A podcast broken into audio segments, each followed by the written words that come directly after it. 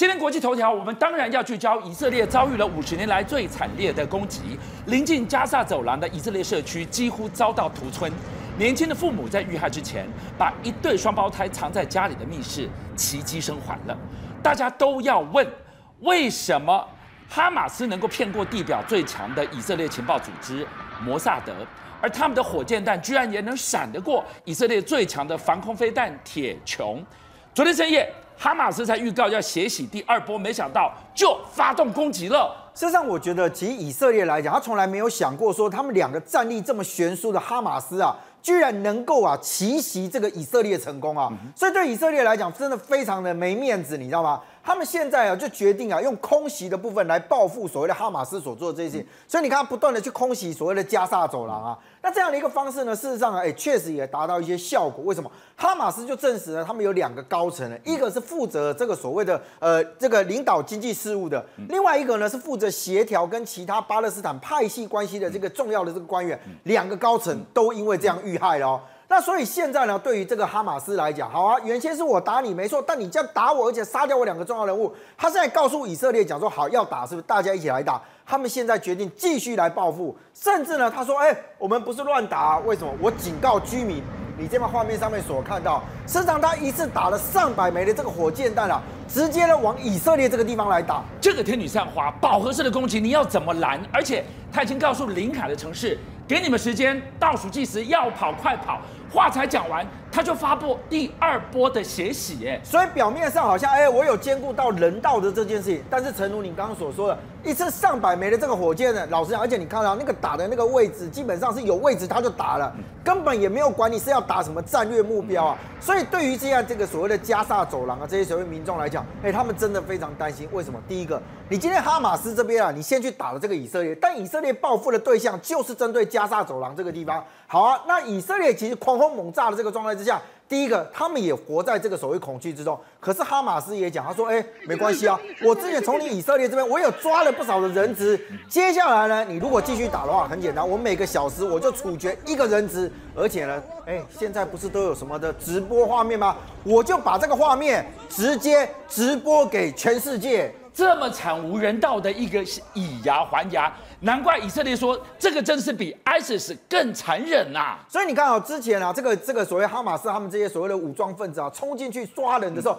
很多人都很担心，讲说，哎，这些被抓走的人是不是凶多吉少？像之前啊，他们不是冲进这个音乐节里面嘛，结果传出来有一个德这个德德裔啊，这个以色列籍的这个所谓的那个女模啊，他就说，哎，他被哈马斯给掳走了。结果呢，一开始的时候传出他很有可能是死掉，你知道？而且你看他们每次哦，这个抓到人之后，都把这些画面啊，都都放在这个网络上面，而且直接那个都是把尸首啊，那个放在卡车上面，类似像游街这样。结果呢，没有想到这个女模的这个妈妈，她就突然讲说，她已经收到讯息，讲说她的这个女儿啊，其实没有死掉。她说呢，是被他们掳走，没错。但是呢，希望当局赶快去救人啊。所以你把她全身一丝不挂的游街，这简直是羞辱至极耶！所以你可以看得到，其实以这个哈马斯来讲啊，他们其实老实讲，你有政治上面的目的，这是一件事。但你用非常残忍的手段来进行屠杀，甚至啊去羞辱这些尸体的时候，就让很多人啊非常非常的生气。而且呢，你知道哈马斯现在就传出来讲说，他们其实只要入侵一个地方之后，就开始进行所谓的大屠杀。那结果现在讲到说，有一个村庄，有个这个村落的部分，已经有两百个人惨死，甚至他们其实还找到说什么，你知道有将近四十具的这个婴幼儿的这个这个遗骸啊。但是呢，其实的尸首都很不完整的，你知道，所以对于很多人来讲，都觉得说，哎，你今天哈马斯啊，用这种所谓奇迹的方式去攻打这个所谓的以色列，你想要达成政治目的，这是一件。但你用这么残忍的手段，可以让大家所接受吗？那你看哦，其实同样画面在巴勒斯坦这个地方，其实也让人家觉得非常非常难过。为什么？当时啊，在经过这个所谓炮火的这个攻击下，你在画面上面所看到，事实上这是一个爸爸，他怀抱里面的那个小孩子是他的这个女女女儿，你知道？可是我真的必须讲，为什么画面必须马赛克？因为这个女婴其实已经死了。啊、然后呢，她不是睡着了，她不是，因为她爸爸冲到医院去的时候，发现他的女儿已经已经上身了，然后他还把他女儿抱起来，一直放在他的怀里面，就给他拍说一切都过去了，叫他不要紧张，你知道？所以很多人看到这个影片，其实都非常非常的难过。所以我们就回来看了，说以这一次的这个战争的状况来讲，很多人很难相信，讲说，哎，其实为什么你今天哈马斯或者你巴勒斯坦跟以色列来讲，你们的战力差这么多？居然可以突破以色列这样一个高科技的一个一个防护，哎，就一句话，根本是以卵击石。哈马斯他到底怎么办到的？以色列怎么会这么不查呢？其实你现在看得到，这个是在这个所谓加萨走廊啊，原先还没有发生战争的这个叫做艾瑞兹的这个关口。事实上，以这个关口来讲，对于以色列来说，哎，是非常骄傲的。为什么？它全部都用高科技监控的方式，而且你可以看到，它在这里面的这个驻军的部分，他们不断的在进行所谓的演练防守。那原先呢、啊，其实他们透过这个所谓的高科技啊、卫星的侦查这些东西，他们本来在情资的收集里面是非常非常确实的。没有想到在这一次啊，哈马斯啊，居然找到了破口。为什么？他们先用这些所谓的无人机呀、啊，这些所谓的飞去攻击这个所谓的关口之外，甚至你知道，他们用了一枚这个所谓的反战车的飞弹去攻击这个所谓的艾瑞兹的这个关口，所以把他所谓的高科技之眼的这些东西啊，全部屏蔽掉了。我打瞎你，我撞出了缺口。没有错，而且呢，事实上在这一次被发现到说，以色列的这个驻军很有可能太大意了，你知道。他们在过去都觉得说，哎，你这些都是散兵游泳，你怎么可能会有办法突破我的高科技的防守？所以当时啊，哈马斯他们采用用袭击战术的时候，哎，居然啊没有遇到任何的抵抗，而且你在画面上面所看到的，事实上我们就讲哦，你今天用这个武器攻击完了之后，还是要人员进去。那结果呢，他们也摆脱了以前传统作战认为说是要由地面部队方那个进去的这个方式，他们居然搭乘了所谓的飞行伞。你可以看得到，虽然他的动作很慢，虽然呢他的感觉上就只有单人可以在这上面走，但问题来了，你知道，因为地面部队啊，当时啊正在被攻击的时候，他们也是手足无措。根本没有注意到上空，他们就就就这样深入了这个所谓伊拉这个以色列这个境内，所以呢，很多人就很担心，讲说，哎，如果同样啊在台海发生这种战争的时候，有没有可能也像这样的一个方式啊，就进入到了台湾了？但我也必须讲哈，因为其实以色列跟台湾最大的不同的是，我们是属于海岛型的一个国家，所以如果你要搭乘这种所谓的动力飞行伞来用缓慢的速度进入到它，我认为那个不被发现的可能性真的太低了。但问题是，很多人也很觉得很奇怪，所以以色列来讲，以色列其实也被称之为叫做刺猬的国家，为什么？它的防空飞弹呢密度之高，但是呢，哎，以它最骄傲的所谓的铁穹防空系统来说，为什么在这一次里面居然没有办法去应付所谓的这个这个这个哈马斯的这个攻击？原因就在干嘛？你知道吗？其实哈马斯他们完全掌握了你以色列啊防空的能量啊。这个所谓的防空能量就是说，好，如果你一次可以拦截三千枚的这个火箭，那很简单，我只要打超过三千枚，我看你怎么防守。所以你就可以看到，在这一次里面，哈马斯居然一次发射超过五千枚的这个火箭弹，所以外界都认为讲说，哎，你的铁穹不是很强吗？你的防御率不是可以号称将近达到百分之百呢？但是呢，因为它已经超出了它的能量之后呢，就导致到了这一次以色列完全没有办法去抵挡哈马斯所发射的火箭弹。好，谢谢仁俊，观众朋友，现在在我们视讯的现场，我为大家邀请到是资深媒体人家璋。于家璋呢，在二零零二年的以巴冲突，他实际到现场去采访。家璋，你告诉我们，哈马斯在两年前火箭弹，我们都还笑他是飞行铁管，为什么这一次的攻击如此的猝不及防？还有，他怎么骗过摩萨德这个地表最强的情报组织呢？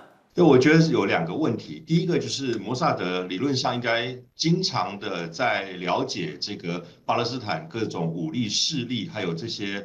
呃，恐怖组织它到底是怎么样在准备？不过我们发现呢、这个摩萨德的资讯恐怕有一些过时了。也就是上一次比较大型的战争，应该冲突了，应该这么说，大概是二零一七年那个时候呢，这个以色列跟哈马斯有过一段时间的交火。不过呢，有外国媒体就开就开始在分析，是不是摩萨德的资讯过时呢？因为他可能没有 update 哦，没有去更新到底是哪些地方有据点。那第二个就是说，他对于他武器的存量，对哈马斯的武器存量可能掌握的不够精确。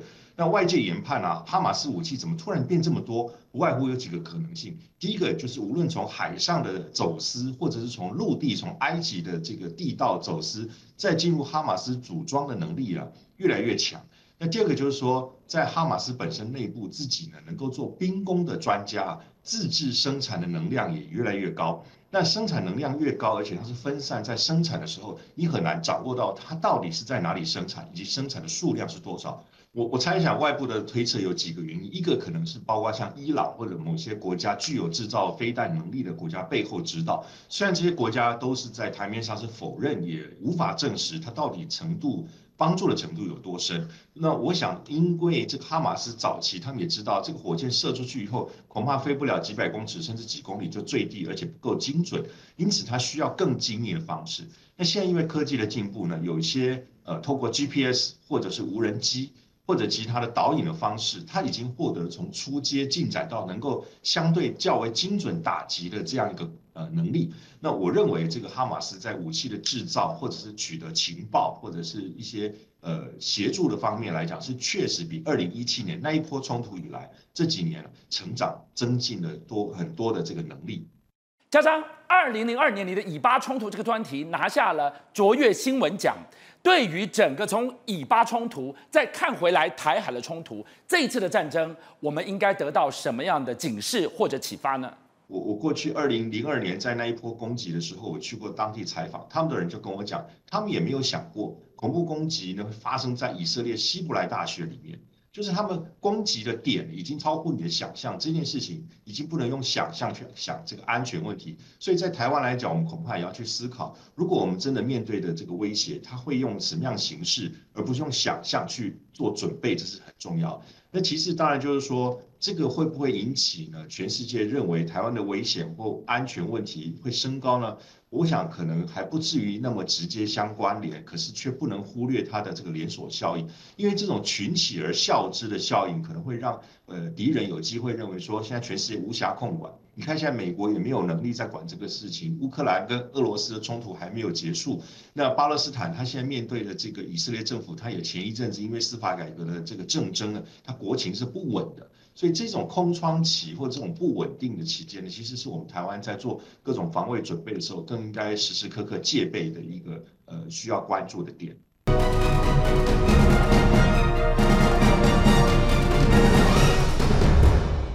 今天我们看到了以巴冲突，枪声一响，油金万两，这个对高通膨下的经济复苏又踹了多重的一脚。今天晚上，带我们来看看，从寿司郎喊涨，真奶。到鸡排无一不涨，台湾在通膨又缺工情况之下，IMF 国际货币基金会对我们开了第一枪，全年 GDP 恐怕是保一无望了。好，军将哥还有报新闻的观众朋友，这两天看这个以色列跟这个哈，就是哈马斯之间的这些驳火，大家看到那个新闻都不不开心了，又有战争发生了。那观众朋友，这个事情第一个我们不想看到，第二个要有所准备，因为当这个俄罗斯打乌克兰的时候，大家知道黄小玉。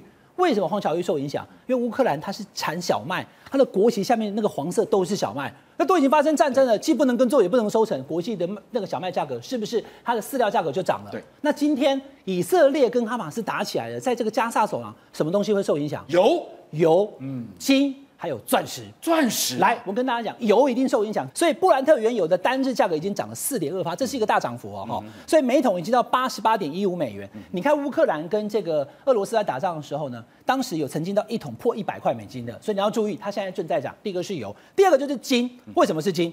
避险啊，对，金价就是每次只要讲到是买金的避险，我可以把它保值嘛。对，现在每盎司从一千八百二十一块美元直接涨到一千八百五十九块美元，好，涨了三十八块美金了哈。再来第三个是钻石。这个就比较特别了，跟刚刚我讲的小麦至于乌克兰是一样的。钻石为什么是钻石？为什么跟钻石有关？来，军将哥，因为呢，以色列其实是世界上的钻石加工以及设计的一个大大国。它它虽然国家很小，只有九百万的国人，可是呢，它对于钻石的设计跟加工呢非常有技术。对，所以当它已经发生战争的时候，接下来这一块就会缺。所以呢，钻石、金价还有油价。因为这一场战事的发生，三个通通波动，而且一直往上涨。好，这个一道一道的浪头离我们并不远哦。再来往下带我们来看到高通膨、缺工。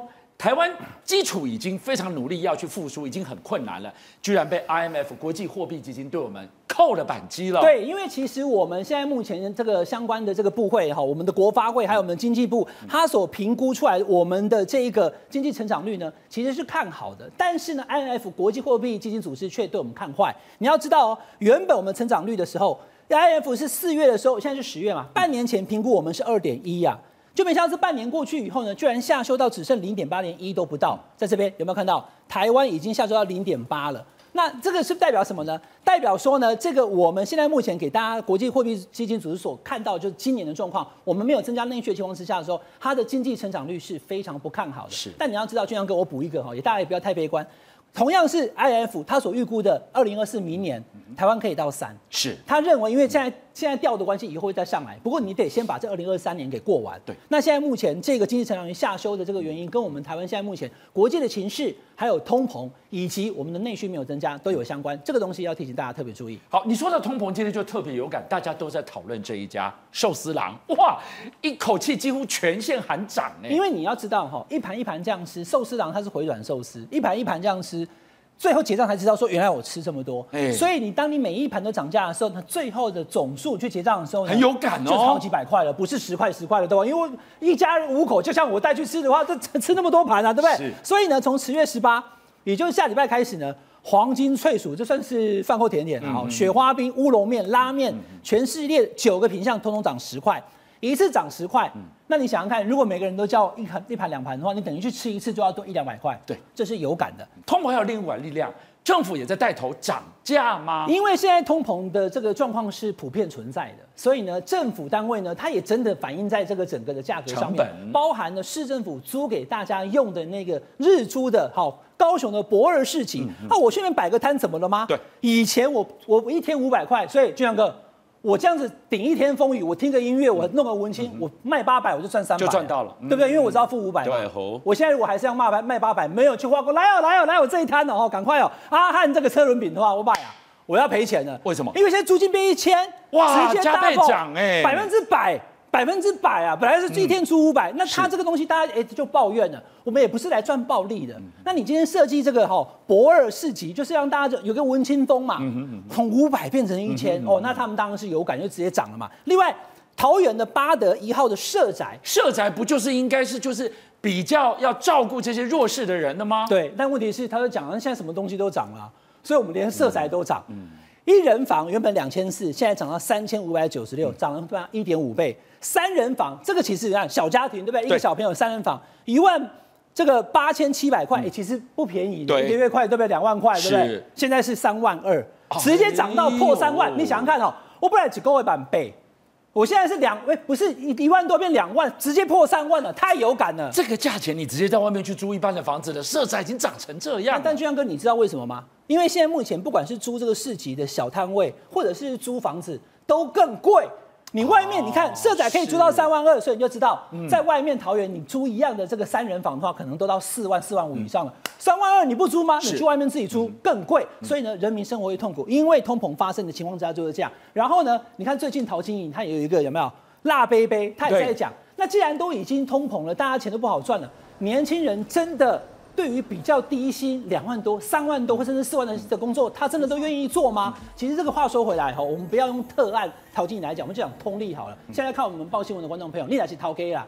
事实上，很多人都跟我抱怨，我的工作摆在那边，可是年轻人好像不太愿意做，因为他觉得对他觉得吹波刚啊，他觉得薪水不够。有人讲说才三万多我才不做，我告诉你什么样的薪水。四万多五万多一样也有人不做，因为他看工作的性质。那以这种这种餐饮业的外场要跑来跑去的，三万多有人就嫌低了，因为在百货公司设柜嘛，所以呢他就把它撤掉了。网络上有很多人去出征，就是说陶晶莹怎么样？你是挂老板，你给的薪水太低。但我要跟大家讲哈，因为每一个人对于那个他的薪水的那个哈期望值不一样，有的人两万八他就做了，对，但有的人到三万五四万他还不肯做。所以呢，不是说我只要开出条件就一定找得到，而且他找到认真工作的，每天都迟到都不来，我。怎么办呢？哈、嗯，所以呢，其实不止我们刚刚讲消费者困难，老板其实也觉得很困难。那我每次都要讲美国商会，因为在台湾有设厂，在台湾有公司，他所提出的建议你都要听。来，观众朋友，我们再加日本，美国跟日本跟台湾最亲近的、日本的工商发表，工商会也一样发表对台湾他们的的建议白皮书讲什么呢？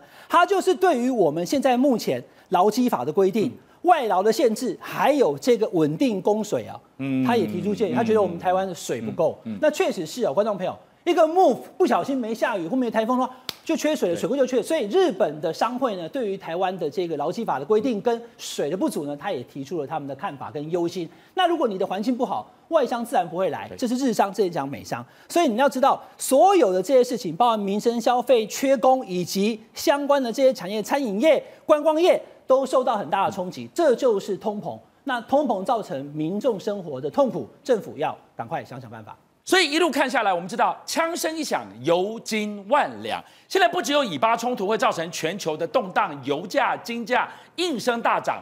今天跟我们息息相关的是，国际货币基金会 IMF 把台湾全年经济成长已经保一无望，下修到零点八趴。这件事情其实是一个蛮大的震撼。孟凯，你来告诉我们，现在台湾已经深陷在缺工、高通膨的情况之下，保一无望了，是多大的一个警讯？是啊，缺跟涨就是过去七年多民进党政府执政之下带给台湾人民痛苦的一个指标跟一个方向嘛。我就讲一个最明显的例子，就所谓的内需市场啊。我们现在内需市场到底有没有蓬勃发展，或是有没有点燃疫疫情后的一个呃火苗？尤其是大家有讲到是说观光其实就是一个很好带动内需市场的状况。但是到目前为止，台湾跟其他邻近各国比较起来，我们观光真的有做好准备吗？我就拿邻近的日本来讲，邻近的日本。去今年的一月到六月有一千零二十四万的观光客进来，而下半年度更是会比上半年度更多，所以他们推估说可以恢复到疫情前的七成左右的观光人数。泰国更是比日本更多，他们一到六月，今年一到六月的观光人数到达一千两百多万人哦。反观台湾，我们之前跟交通部再怎么要求说你的观光市场赶快大力储存。但是到今年的一月到六月上半年度，仅只有三百万的观光客，而且多是集中在背包客居多，所以背包客的一个活动范围只有在北台湾左右啊。那我们现在一直想是说，如果说你用政治的因素来闲置，然后又没有办法开放陆客或团客的情况下，你没有办法大开大合的去迎接世界，跟所有的世界观光客来招手，你当然没有办法有一个亮点吸引其他的观光客进来。那如果说没有办法吸引观光客进来的话，你的饭店、住宿、餐饮、运输、观光等相关业相关的业者，一定就是叫苦连连天嘛。所以我们现在讲说，即便是大家有讨论到说，饭店业没有办法找到人才来去做，不管是最基层的这个房务，或者是比较中高阶的一个这个公关等等相关的一个呃职务的这些人才，其实追根究底，就是你当你市场没有办法打开的时候。业者没有办法请到足够的人，他没有足够的业务量，就没有办法请到足够人，这样子恶性循环不解决的话，其实台湾还会陷入在这个漩涡里面持续打转。哇，这是一个死亡循环呢。佩君你怎么看？整体来说，台湾从去年底到这个目前为止的经济状况并不是很好。这个一方面，景气的这个灯号从去年十一月开始连续是十一个象征低迷的蓝灯哦。是。今年 IMF 做出零点八的成长预测，已经比这个年初的时候下修了百分之一点三，然后也比主计总处在这个八月的时候做出的百分之一点六的预测来的低。可是。可是今年的消费者这个物价指数年增是在百分之二到三之间哦，所以代表什么？经济成长跟不上这个物价的调升，所以今年的一到六月经常这个实质经常性薪资只比去年同期增加百分之零点一四，那换句话说就是停滞期间哦，在这个数据。都是九月国发会根据经济情势的简报内容。那代表刚刚说的疫情之后，大家会出门花钱，可是你口袋里面能花的钱不一定跟着变多。